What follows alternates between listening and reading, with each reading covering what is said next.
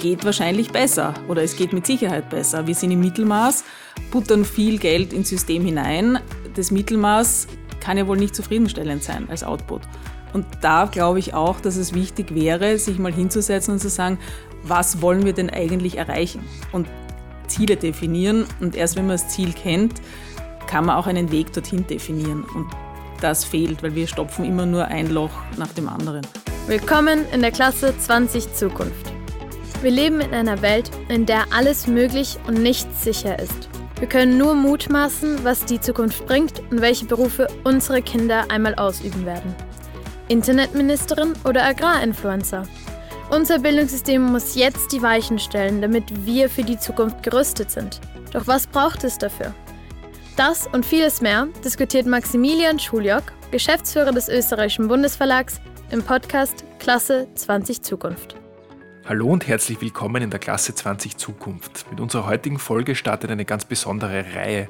Wir laden die Bildungssprecherinnen aller österreichischen Parteien zu uns ein, um mit ihnen über die Zukunft von Bildung und Schule zu sprechen. Den Anfang macht heute Martina Künzberg-Saré von der NEOS. Sie ist seit 2019 bei den pinken Bildungs- und Wissenschaftssprecherin im Nationalrat. Liebe Martina, schön, dass du heute bei uns bist. Vielen Dank für die Einladung. Wenn man ein bisschen über dich recherchiert, dann findet man so einiges. Ähm, und unter anderem, dass du einmal als 13-Jährige in einem Freundschaftsbuch geschrieben hast, dass du Pressesprecherin des Bundeskanzlers werden möchtest. Warum hat dich die Politik schon so früh gepackt?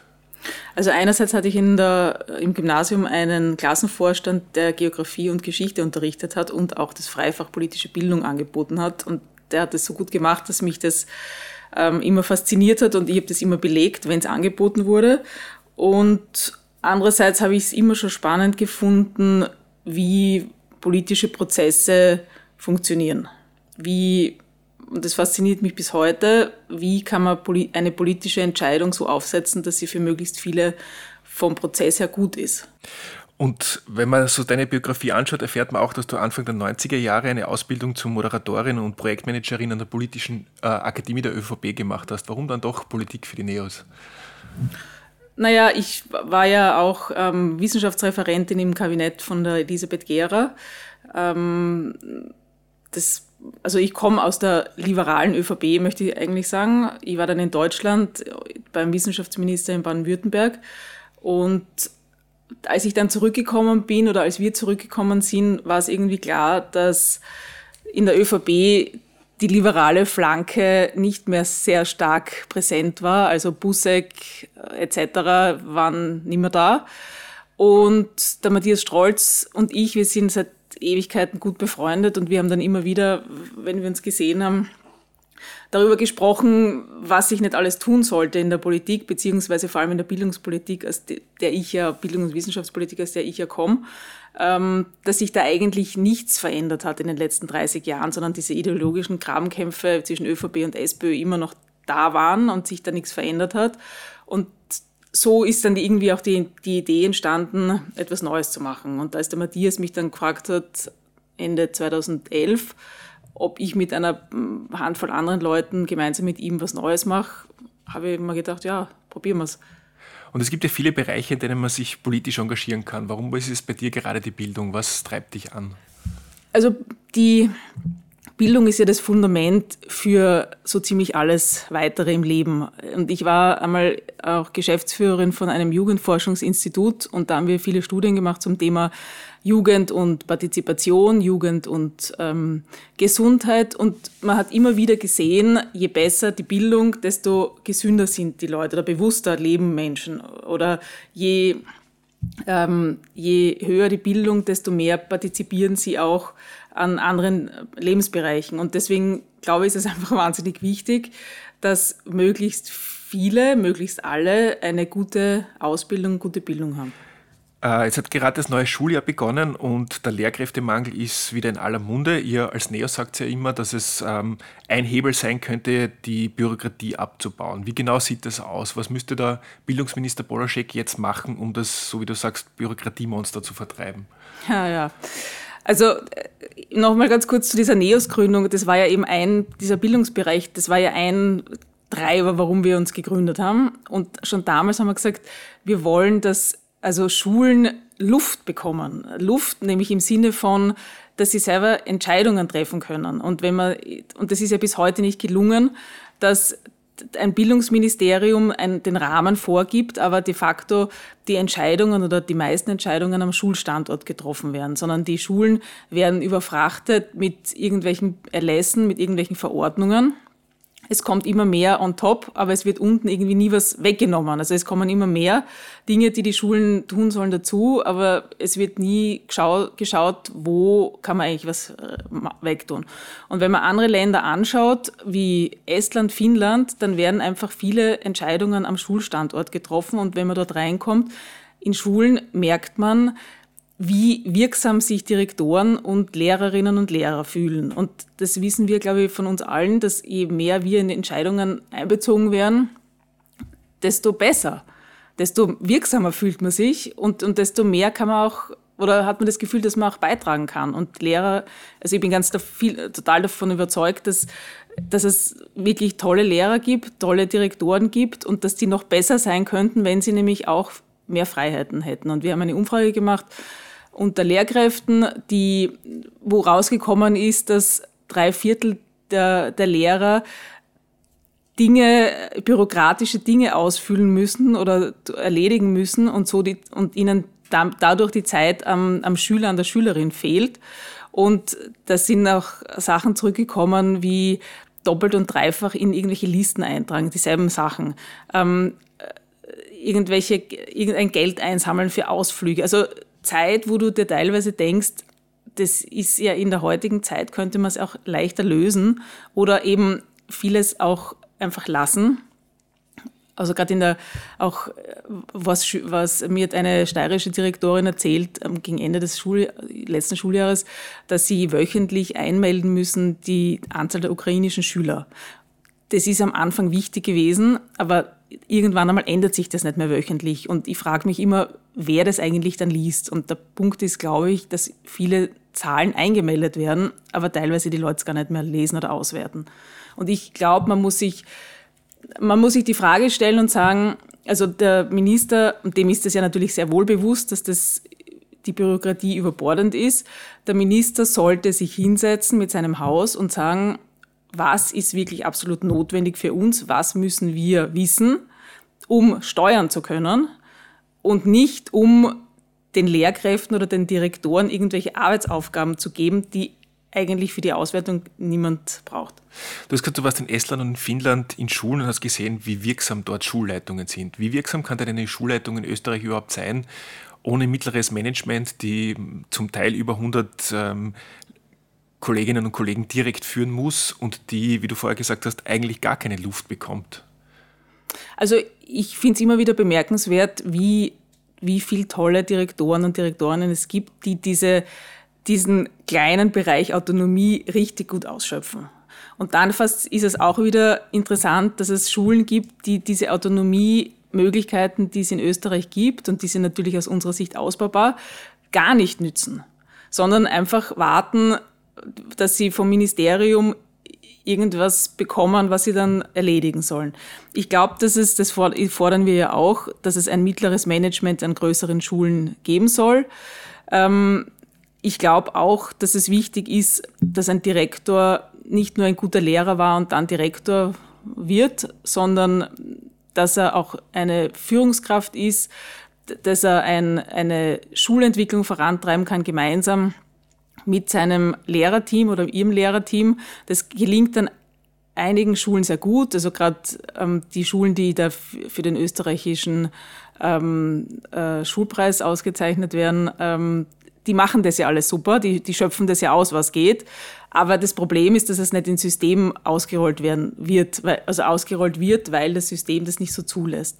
Ich glaube, ähm, die, also wie in jedem Unternehmen, es der, der Unternehmer oder der ähm, Geschäftsführer hat natürlich nicht 80 Menschen, die er, die er direkt in der Linie führt, sondern hat natürlich ein mittleres Management. Und es gibt Abteilungen, ähm, die sinnvoll sind und das ist an Schulen nicht vorhanden oder kaum vorhanden. Und ich glaube, dass man Schulen auch mehr denken muss, ähm, nicht wie Unternehmen, aber schon auch von der, von, der, von der Organisation her neu denken muss. Du hast gesagt, ähm, es gibt nur wenige Schulen, die diesen kleinen Bereich der Autonomie tatsächlich ausschöpfen. Wenn man sich das Autonomiepaket anschaut, so klein ist der Bereich gar nicht. Also ich kenne Schulstandorte, die haben die 50-Minuten-Einheiten abgeschafft, die haben den Fächerkanon mehr oder weniger abgeschafft. Ähm, ist es nicht manchmal so, dass es gar nicht so bekannt ist, wie weit diese Autonomie reicht, beziehungsweise dass viele Schulleitungen, Lehrkräfte einfach glauben, dass in dem System Innovation verboten ist? Ja, total. Also wir haben eine, ich habe eine Anfrage gemacht ans Ministerium und ich finde, das ist ja auch, das wäre die Aufgabe des Ministeriums, ähm, eben auch zu steuern oder zu schauen, wie wurde denn das Autonomiepaket umgesetzt? Und da ist zum Beispiel, also eben, wie viele Schulen haben die 50 Minuten aufgehoben? Wie viele Schulen haben de facto den Fächerkanon auch aufgelöst oder was verändert? Und das Ministerium, die Antwort des Ministeriums, und das ist ja total absurd, war, dass sie gesagt haben, ähm, sie wissen das nicht, weil das ist Autonomie. Und das ist natürlich nicht, nicht Autonomie, nicht zu nichts mehr zu wissen, sondern natürlich ist es eine, ist das gerade die Aufgabe des Ministeriums zu schauen nach ein paar Jahren. Wir haben ein Paket vor, um, also aufgesetzt. Wie viele Schulen haben denn das Paket angenommen, umgesetzt? Warum haben, haben 100 Schulen die 50 Minuten? Aufgelöst oder 3000 Schulen. Und da muss man sagen, wenn es nur wenig sind, warum sind es nur so wenig? Wissen sie es nicht, die Schulen, oder ist es unbrauchbar? Und, und das sind Dinge, die sowas müsste ein Ministerium erheben und wissen. Und das ist der Unterschied zu einem Ministerium in Finnland, wo der, das finnische Ministerium sich als Partner sieht, als Service Mann für die Schulen sieht, wo die, wo die, die finnischen hochrangige ähm, Beamte auch sagen, wir sind dazu da, dass es den Schulen gut geht. Wir sind da, dass es den Lehrern gut geht. Wir wollen schauen, wollen wissen, was die brauchen. Und natürlich heißt es nicht, wenn sie im Jahr 2000 was gebraucht haben, dass es jetzt immer noch gleich ist, sondern das verändert sich laufend. Und das ist in Österreich nicht, dieses Bewusstsein ist in Österreich nicht vorhanden. Jetzt hast du gesagt, ähm, man weiß es im Ministerium gar nicht. Das geht ja noch ein Stück weit weiter. Wenn man mit äh, Schulen spricht, die innovative äh, Projekte umsetzen, dann ist es auch so, dass die immer wieder sagen, uns fehlt auch jegliche Vernetzung, weil es gibt ja mehrere Schulstandorte, die versuchen, ähnliche Dinge zu machen. Die wissen zum Teil gar nichts voneinander, machen alle dieselben Fehler, zahlen alle dasselbe Lehrgeld und die Direktorinnen sagen, ja, durch Zufall finden sie dann heraus, es gibt einen anderen Schulstandort, der versucht was Ähnliches, aber was soll man nicht noch alles tun? Müssen wir jetzt für die, für die Vernetzung auch noch suchen?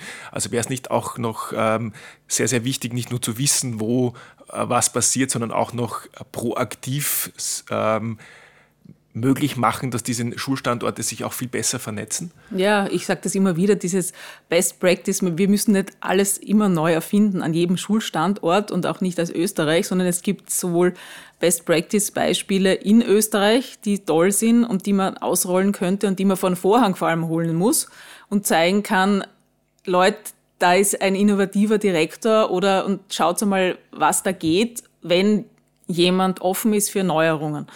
Und das Gleiche ist auch, dass man sagt, als Land Österreich muss man auch nicht alles neu erfinden, sondern man kann einfach in verschiedene Länder schauen. Das heißt jetzt nicht, dass man es eins zu eins übernehmen muss, aber als Anregung oder Inspiration und, und dort so mal zu schauen, was hat denn gut funktioniert, wenn ihr eine Reform, beispielsweise in Estland, Digitalisierung, dort kann man viel lernen.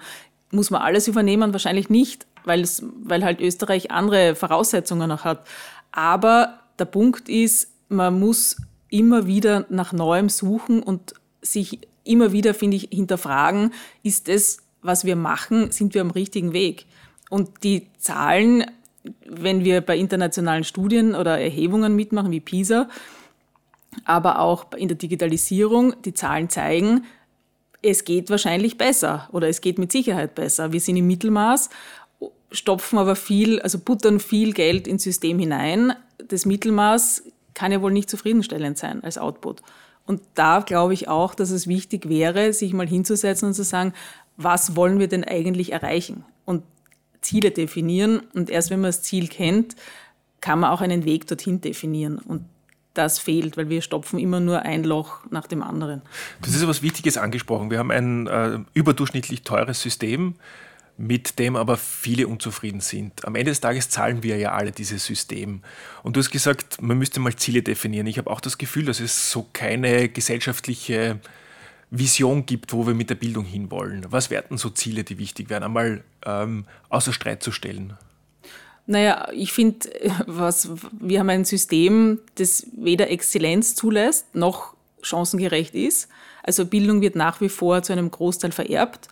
Ähm, wenn ich mir die Diskussionen anhöre, wie, oder wenn ich das sehe, wie viel Kinder Nachhilfe besuchen, die sich's leisten können und manche dann halt nicht, dass vieles an den Eltern hängen bleibt, dass viele Eltern abends stundenlang mit ihren Kindern sitzen und lernen müssen und in anderen Familien das halt aus verschiedenen Gründen nicht möglich ist, dann läuft ja was schief. Das kann man nicht so abtun, dass man sagt, das war ja halt immer schon so, sondern da muss man was machen. Es ist die Aufgabe der Schule, hier ähm, zu unterstützen bestmöglich zu unterstützen, egal aus welchem Elternhaus ein Kind kommt, welche Sprache es spricht und was die Voraussetzungen sind. Also das wäre mal das, das, dass jedes Kind die Chance hat auf eine gute Ausbildung, ähm, auf eine, einen guten Beruf, auf ein eigenständiges Leben, ähm, was auch ist, was wir seit 20 Jahren wissen durch die PISA-Erhebungen, dass jedes vierte, jedes fünfte Kind ähm, mit 15 aus der Schule rausgeht oder mit 15 nicht sinnerfassend lesen kann. Das wissen wir jetzt seit 20 Jahren. Dieser Anteil ist mal mehr, mal weniger, aber sehr extrem hoch. Da muss man doch irgendwie das Ziel definieren. Wir wollen im Jahr 2035 beispielsweise diesen Anteil auf äh, zumindest halbieren oder also reduzieren. Also die, man muss sich, glaube ich, und das ist zum Beispiel in Estland so, dass die ja ganz genaue Ziele definiert haben, mit, auch mit Zahlen unterlegt, dass man sagt, wir wollen oder sowas wie in zehn Jahren wollen wir in der PISA-Studie ganz vorn sein. Also greifbare Ziele auch, die, die man dann mit den verschiedenen notwendigen Punkten unterlegen muss. Jetzt haben wir das zweite Mal schon im Regierungsprogramm, dass die Schlagworte stehen Bildungspflicht statt Schulpflicht ähm, wo es genau darum geht, dass eigentlich kein Kind in Österreich die Schule verlassen sollte, ohne lesen, schreiben und rechnen zu können. Ist das der richtige Weg und warum hat man das immer noch nicht umgesetzt? Also warum man es nicht umgesetzt hat, das weiß ich nicht. Ich glaube, da gibt es innerhalb der Regierung unterschiedliche Auffassungen. Ähm, die, ich glaube, grundsätzlich ist es gut, sowas einzuführen. Ich glaube nur, dass es nichts nützt, das einzuführen, also sozusagen so eine Zwischenprüfung einzuführen, ohne dass man davor im System was verändert hat. Also das würde ja, da würde man ja das Pferd falsch auf, von der falschen Seite aufzäumen. Wenn man, ähm, also man muss Kindergarten so ausstatten, dass, dass da schon mal viel Gutes passieren kann. Die Volksschule und die weiterführende Schule, Sekundarstufe 1, so verändern, dass dann eine, eine quasi mittlere Reife oder dass man da also sozusagen was einziehen kann, wo man sieht, okay, ähm, wer schafft die vorgegebenen Bereiche. Aber also nur sowas einzuführen, glaube ich, ist, und sonst nichts zu ändern, drunter im System ist, glaube ich, sinnlos. Du hast es vorher schon kurz angesprochen, du hast in einem Presseinterview gesagt, es ist nicht die Aufgabe der Eltern, abends stundenlang mit den Kindern zu lernen, weil das natürlich auch nicht für Chancengleichheit führt, weil manche Eltern können das, manche Eltern können das nicht. Äh, jetzt bist du selbst Mutter von drei Kindern. Wie habt ihr das gelöst? Und äh, wenn du sagst, es ist nicht Aufgabe der Eltern, braucht es deiner Meinung nach die verpflichtete Ganztagsschule? Und da möchte ich noch eins dazu sagen, ist es überhaupt möglich? Wir haben ja jetzt schon einen Lehrkräftemangel und schaffen es kaum, die Stunden, die jetzt in der Schule stattfinden, mit Lehrkräften zu besetzen. Wie soll das bei einer Ganztagsschule funktionieren? Also wir sind nicht für die verpflichtende Ganztagsschule, sondern für ein Angebot. Also wir, es, wir glauben, dass die Ganztagsschule stark ausgebaut werden sollte weil sie eben ein gutes Angebot ist. Ich glaube ja nicht nur für ähm, Kinder, die sozusagen zu Hause wenig Unterstützung bekommen können, sondern auch, ich glaube, dass es für alle ein tolles Angebot ist. Aber es braucht meiner Meinung nach soll es sozusagen die Wahlfreiheit geben. Aber die, die, das Angebot an Ganztagsschulen ist ja deutlich, vor allem in den Bundesländern, also außerhalb von Wien, sehr ausbaubar. Ähm, ja, wie machen wir das? Also wir haben drei Kinder, die sind alle sehr unterschiedlich, auch in ihrem Lernverhalten und in ihrer ähm, ja, im, im, im Lernverhalten. Es gibt, wir versuchen möglichst, dass sie eigenständig lernen. Wenn sie Unterstützung brauchen, dann können wir es ihnen in den meisten Fällen geben. Ähm, das ist aber eben, das sind wir, weil wir beide eine gute Schulausbildung haben. Und, und, und so geht es, glaube ich, vielen Eltern. Aber wir sind natürlich beide berufstätig.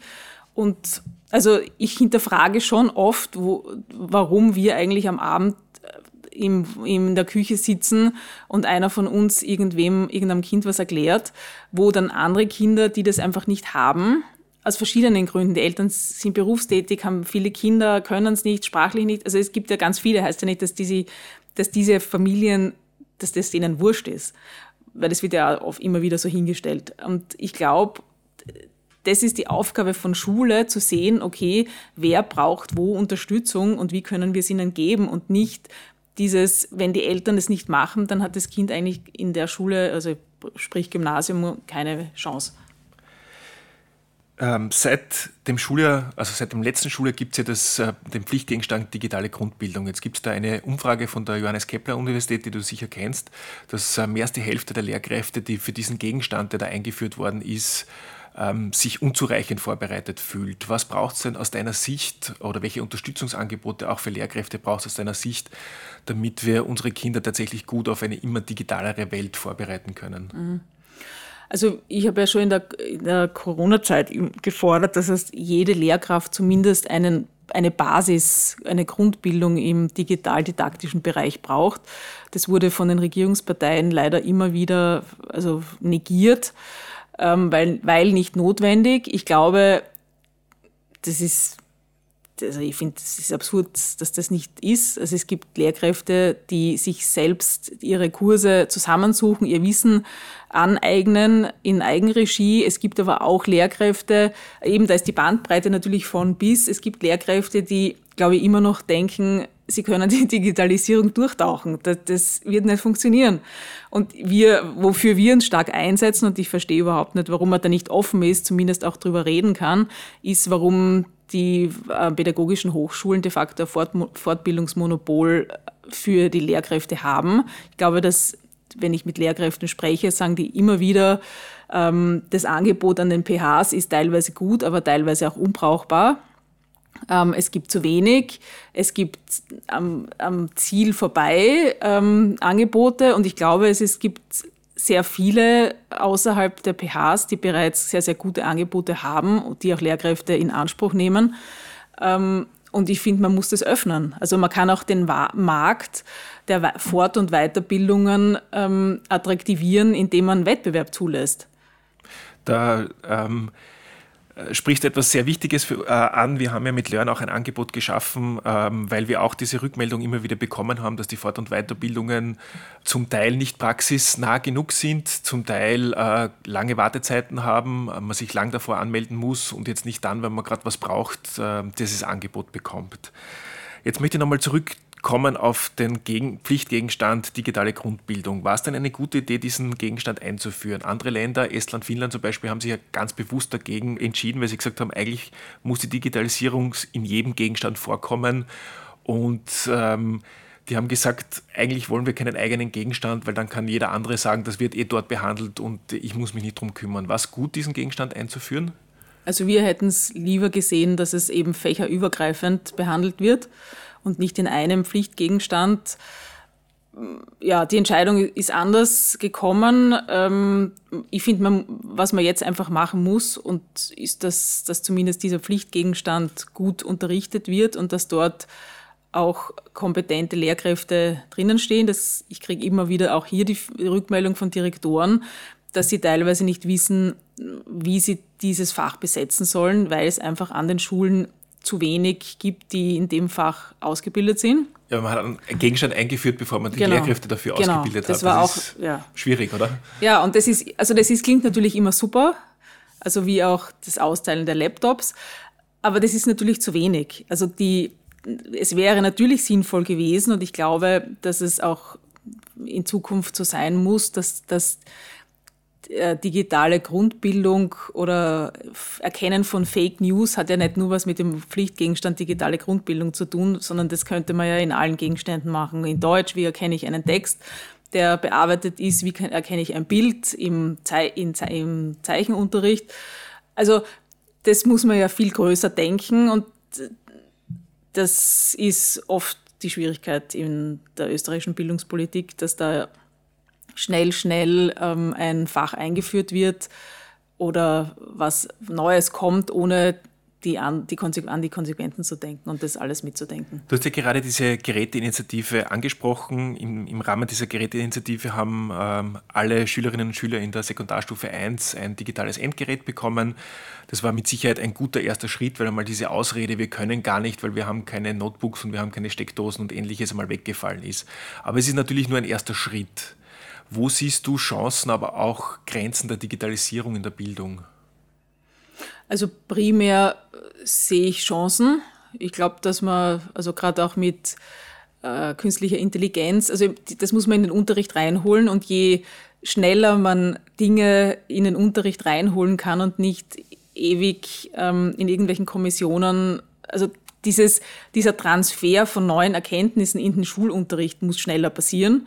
Und ich glaube, dass da natürlich auch ähm, die Lern-Apps oder webbasierte ähm, Lehrmaterialien in Zukunft stärkeren Einfluss haben sollten als statische Schulbücher natürlich, die gedruckt sind und die man natürlich nicht so schnell ähm, verändern kann. Und hier muss es, glaube ich, einen größeren, also muss es einen schnelleren Austausch geben können.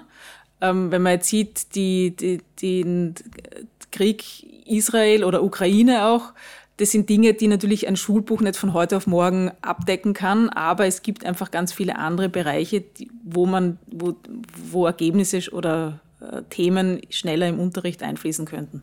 Jetzt ist ja nicht nur so, dass man durch äh, digitale Bildungsmedien aktuelle Themen gut in den Unterricht bekommt. Es geht auch darum, dass man durch digitale Bildungsmedien sehr, sehr gut auch den einzelnen Schüler, die einzelne Schülerin ähm, auch individuell fördern und fordern kann. Man sieht sehr gut, wo der aktuelle Lernstand ist. Man kann Schülerinnen und Schüler mit Schwächen äh, fördern. Man kann aber auch Schülerinnen und Schüler, die mehr leisten können, als es der Lehrplan vorsieht, gut mitnehmen. Ja, total. Also eben, ich bin total dafür, dass man nicht nur, also man muss schauen, dass die Kinder, die eine Förderung brauchen, ihre Förderung bekommen, aber eben auch Kinder, die mehr oder in speziellen oder bestimmten Gegenständen oder Themen weiter sind oder auch mehr machen wollen, hier auch abgeholt werden. Und das ist auch in Österreich zu wenig, dass du, also das, da geht es auch gar nicht um Hochbegabungen, sondern da geht es um äh, eben Interessen, die man oder Talente, die da zum Vorschein kommen können. Und da sind natürlich Lehrkräfte auch gefordert, diese, wie du sagst, ähm, Möglichkeiten, die die Digitalisierung mit sich bringt, auch umsetzen zu können. Und wenn Lehrer wissen, wie das geht oder was man da alles tun kann, dann ist da schon viel gewonnen. Als kleine Auflockerung und um dich noch besser kennenzulernen, habe ich fünf schnelle Entweder-Oder-Fragen für dich. Bist du bereit? Ja. Super, dann starten wir. Lesen oder schreiben? Lesen. Digital oder analog? Analog. Ausbildung oder Studium? Ausbildung. Sport oder Musik? Sport. Selber lernen oder anderen etwas beibringen? Beides. Dankeschön.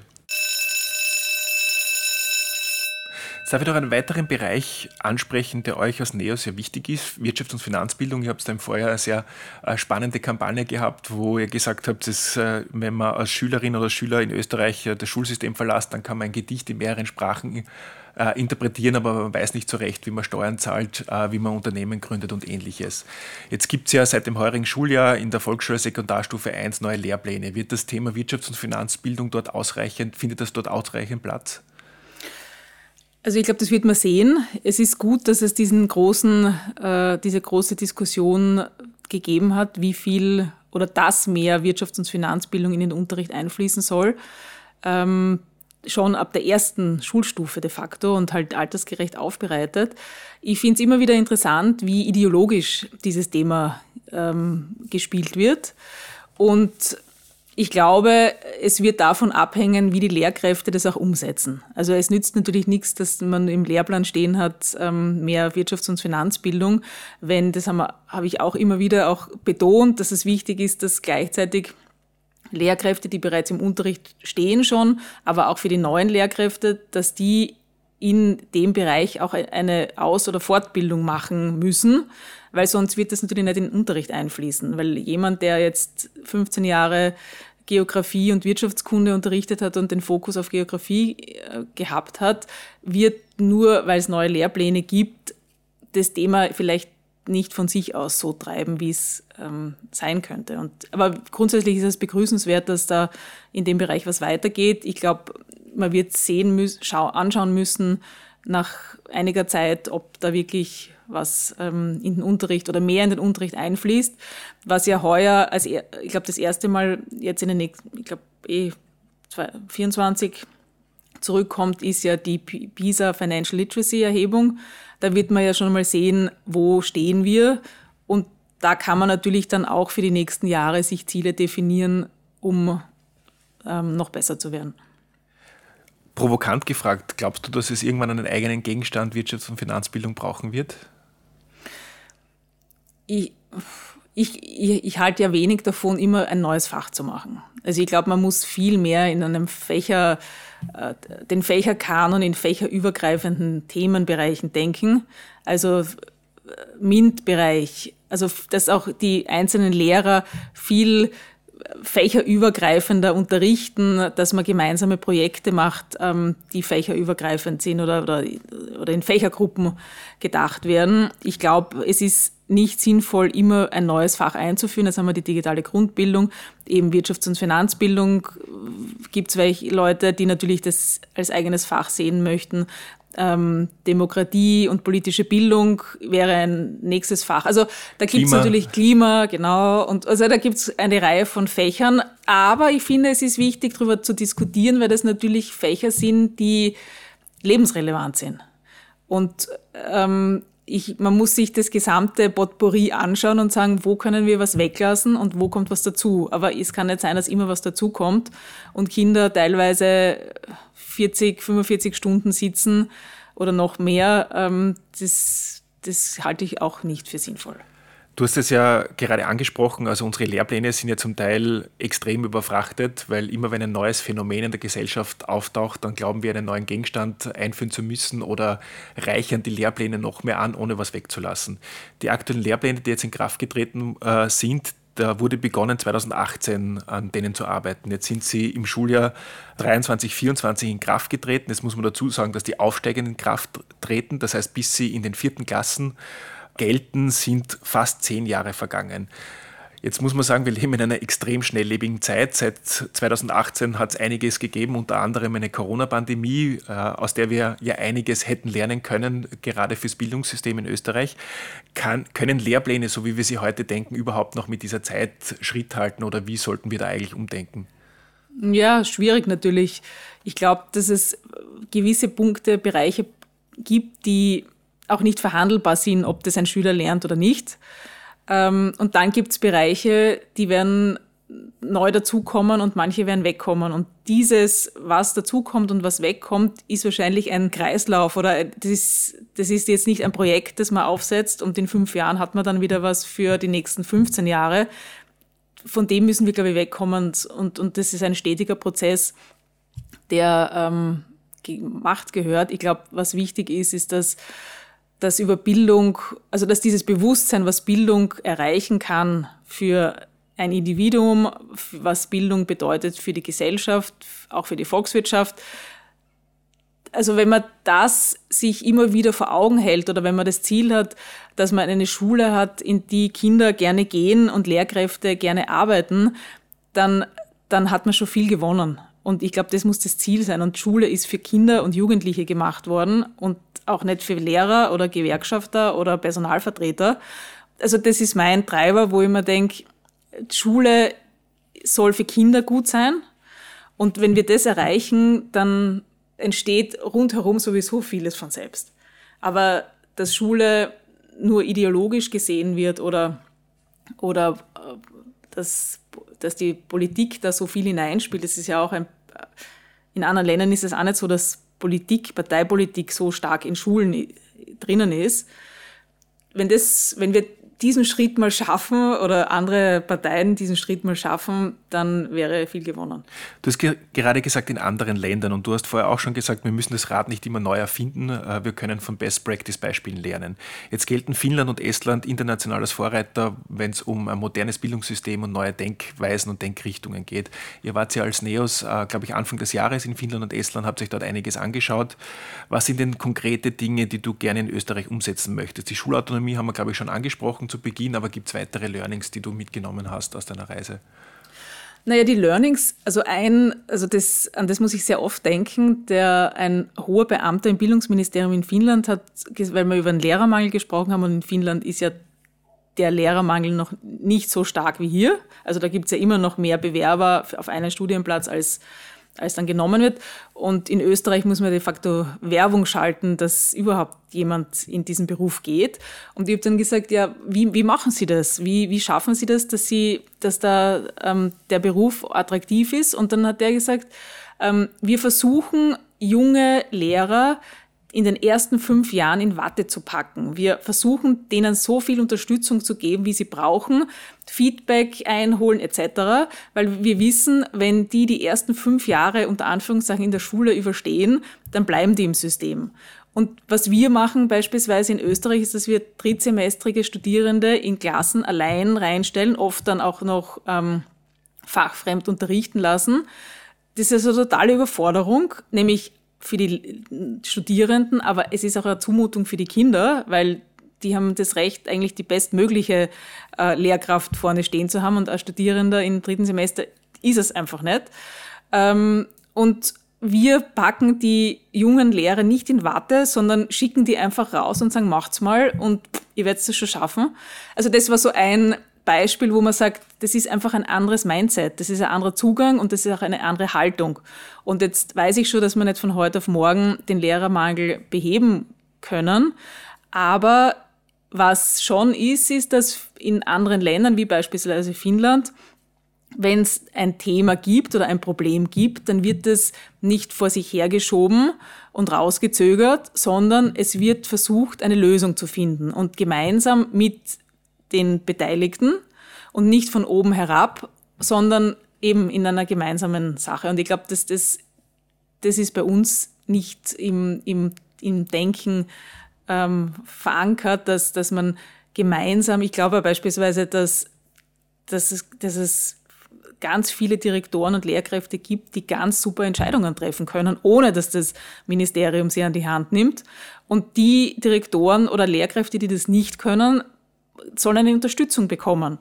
Und dafür wären beispielsweise die Bildungsdirektionen als Serviceeinrichtungen gefragt und nicht als Aufpasser. Das heißt, in Watte packen statt ins kalte Wasser werfen könnte ein probates Mittel gegen den Lehrkräftemangel sein. Ja, ich denke schon. Und ich glaube, das hört man auch ganz oft von jungen Lehrkräften. Ähm, die ersten Jahre sind natürlich die herausforderndsten. Ähm, und äh, sie wissen zum Teil auch gar nicht, was sie so recht erwartet, wenn sie in die Schule kommen. Jetzt äh, sind wir beim Lehrer, äh, beim Thema äh, Lehrerausbildung. Und da haben wir immer wieder das Thema, dass äh, junge Menschen, wenn sie beginnen, in der Schule zu arbeiten, ja dann noch äh, zumindest für die Sekundarstufe dann gleichzeitig den Master machen müssen, dann nur mit äh, ganz wenig Stunden in die Schule kommen und natürlich auch überfordert sind, Parallelstudium und ähm, Schule ähm, hinzukriegen. Jetzt gibt es einen Vorschlag vom Bildungsminister, die Ausbildungszeit wieder zu verkürzen. Ist das der richtige Weg aus deiner Sicht? Also ich muss dazu sagen, wie, mit uns hat, hat man überhaupt nur kein einziges Mal über diese Lehrer, äh, Lehramtsstudienverkürzung oder Veränderung gesprochen. Ähm, ich kenne jetzt, also ich weiß, was in den Medien steht, dass man, dass er das ein Jahr verkürzen möchte. Ich glaube, das eine Jahr zu verkürzen und sonst nichts zu machen, ist, ist ein bisschen wenig. Ähm, die Frage ist, ob die Lehramtsreform die letzte so evaluiert wurde, dass man sagen kann, das wäre der Schluss, den wir ziehen. Ähm, das weiß ich nicht. Ich glaube, das Ziel muss sein, dass jeder Lehramtsstudierende möglichst schnell mit seinem Studium fertig ist. Ich glaube, diese acht Jahre, glaube ich, ist es ja jetzt, ähm, dass man das Masterstudium absolvieren kann. das ist einfach zu lang, weil man weiß, was in dieser Zeit passieren kann. Du unterrichtest viel, du gründest vielleicht eine Familie. Also ich glaube, es ist sinnvoll, das zu, eigentlich zu verkürzen und die Induktionsphase so zu gestalten, dass es praxisnah ist, ähm, dass junge Leute wissen, wenn sie in die Schule dann kommen und das Gefühl haben, ich bin gut vorbereitet. Also nur das zu verkürzen um ein Jahr wird's nicht, wird's, wird's nicht sein können, weil das ist ein bisschen, äh, da hat man einmal einen doppelten Abgang, aber sonst auch schon nichts. Wenn du jetzt international unterwegs bist, Estland, Finnland haben wir angesprochen, aber du wirst ja auch immer wieder dich mit Kolleginnen aus anderen Ländern austauschen.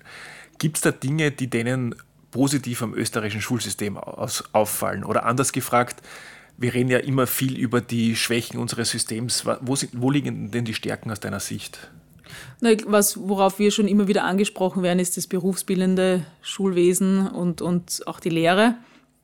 Also das, das ist sicherlich ein tolles Beispiel, von, wo Österreich sich auch nicht verstecken muss. Ja. Wie würde denn für dich ein perfekter Schultag ausschauen? Uh, also ein perfekter Schultag würde für mich ausschauen, dass er mal nicht um acht beginnt, sondern dass man, dass man vielleicht auch eine gewisse Zeit hat, wo man ankommen kann. Ein perfekter Schultag wäre, dass jedes Kind so gesehen wird, wie es ist und dass man auch sieht, ähm, wem es gut, schlecht, ähm, wer traurig ist, wie es den Kindern geht ein perfekter Schultag wäre für mich, dass man natürlich was lernt und auch jetzt nicht nur die Dinge macht, die man machen möchte, aber dass man aus der Schule rausgeht und sagt, das war eigentlich ein super Tag, weil einerseits habe ich meine Freunde getroffen und andererseits habe ich, bin ich ermuntert worden, Dinge auszuprobieren. Ähm, ich habe entdeckt, dass ich irgendwas auch besonders gut kann, obwohl ich das vorher noch gar nicht gewusst habe. Und dass niemand beschämt wird und dass jeder in seinem, wo er gerade steht, abgeholt wird. Der eine ist früher bereit, still zu sitzen als der andere und dass das auch nicht negativ ausgelegt wird, oder, sondern dass man dann den Kindern, die mehr Unterstützung brauchen, auch die Unterstützung geben kann, aber eben auch die Kinder, die in einem Fach mehr machen wollen, dass die auch mehr machen können und nicht warten müssen, bis der Rest fertig ist mit irgendwas. Und dass die Kinder aus der Schule oder dass man rausgeht oder dass ich rausgehe aus der Schule und sage, es war eigentlich ein super Tag.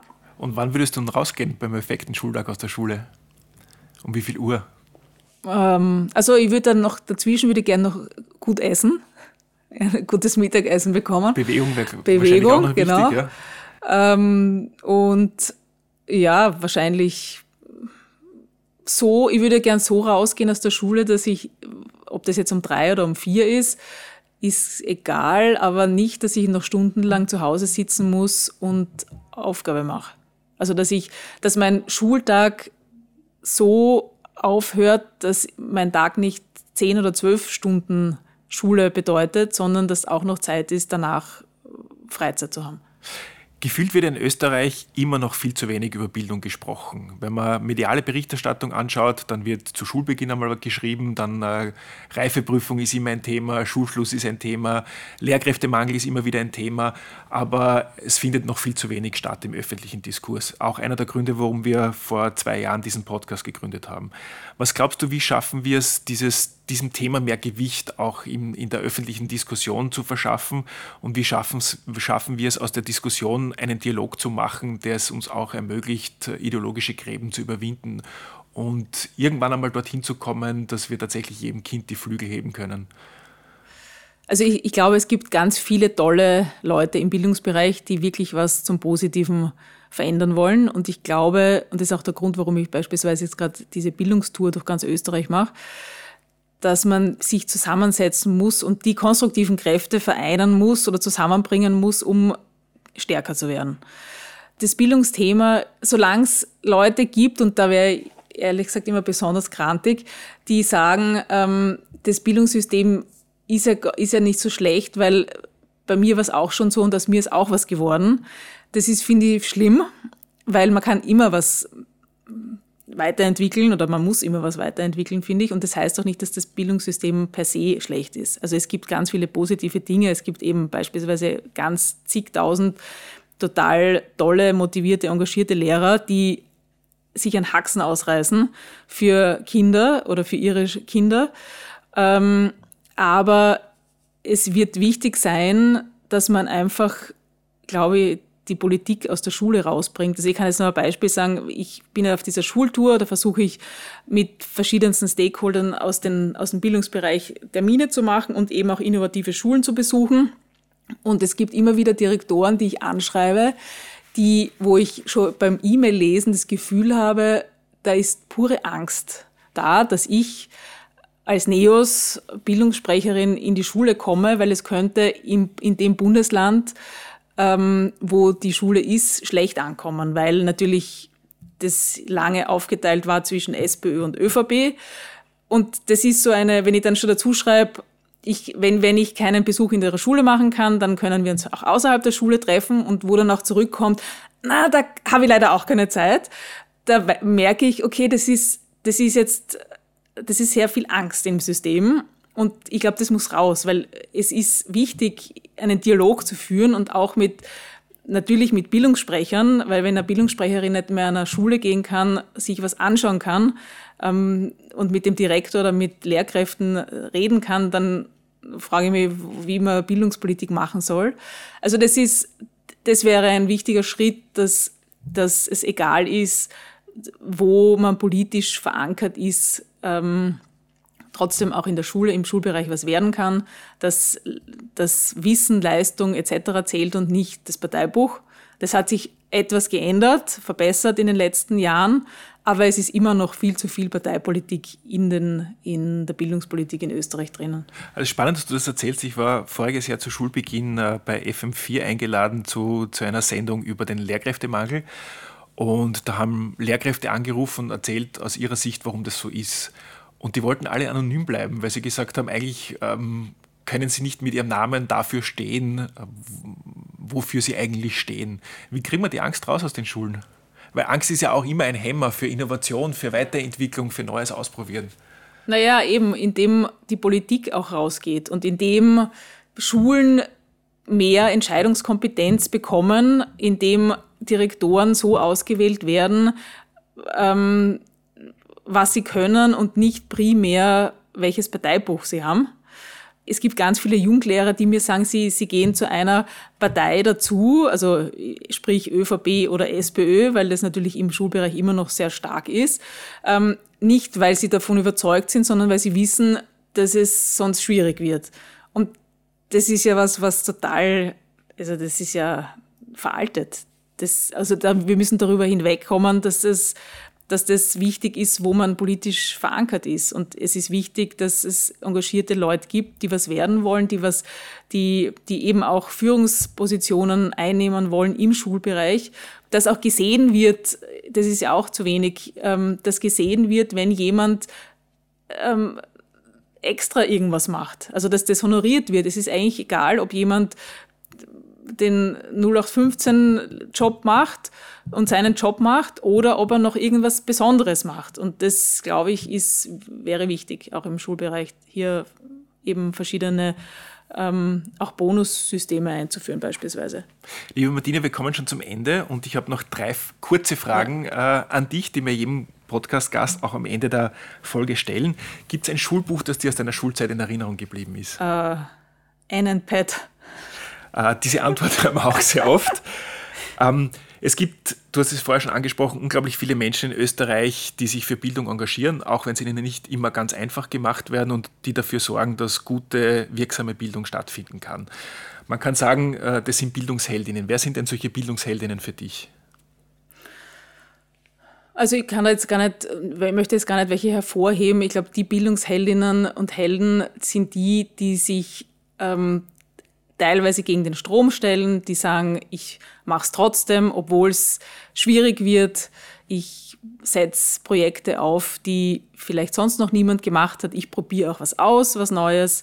Ich versuche ähm, meine Schülerinnen, also ich habe einen Auftrag, meine Schüler und Schülerinnen auf Augenhöhe zu begleiten und sie ins Leben zu führen, das wären meine, sind meine Bildungsheldinnen und Helden, die nicht Angst haben von irgendwelchen, äh, ja, die keine Angst haben.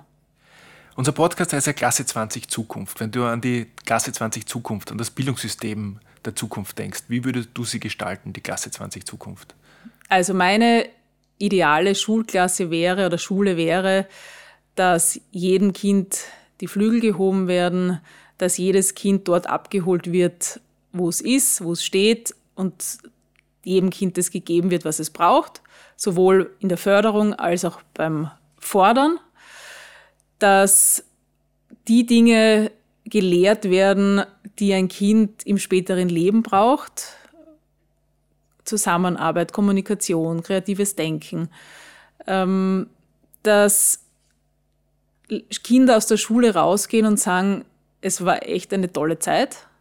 Dass Kinder nicht von irgendwelchen Situationen träumen im Erwachsenenleben, dass ein Lehrer sie beschämt hat und von irgendwelchen furchtbaren Situationen träumen, sondern dass jedes Kind, ich wünsche jedem Kind zumindest einen Lehrer, der sie gesehen hat, der ihnen, die ihnen geholfen haben. Ähm, und ich wünsche jedem Kind, dass es ein eigenständiges Leben führen kann, gute Entscheidungen treffen kann für sich, aber auch für die Gesellschaft. Ich glaube, das brauchen wir. Ich glaube, das brauchen wir in Zukunft noch viel mehr. Ob da der eine oder andere klassische Lerninhalt vielleicht weggelassen werden kann, ja. Ähm, und ich glaube, diese Jahre in der Schule sind so wichtig und so lang vor allem, dass, dass es zu schade ist, dass man hier viele Kinder und auch viele Lehrkräfte verbrennt, sondern dass, dass es einfach ein guter Ort ist, wo Kinder gerne hingehen und lernen und Lehrkräfte gerne arbeiten. Liebe Martina, danke fürs Dabeisein und danke fürs Teilen deiner Vision der Klasse 20 Zukunft. Danke. Dankeschön. Schön, dass du heute in die Klasse 20 Zukunft hineingehört hast. Wenn dir der Podcast gefällt und du keine Folge mehr verpassen willst, abonniere uns doch und hinterlasse uns eine 5-Sterne-Bewertung. Wen würdest du gern mal hier im Podcast hören? Oder über welches Thema sollten wir unbedingt einmal sprechen? Für Vorschläge und Feedback zum Podcast schreib uns gerne auf Social Media oder an podcast.oebv.at. Danke fürs Zuhören und bis bald in der Klasse 20 Zukunft.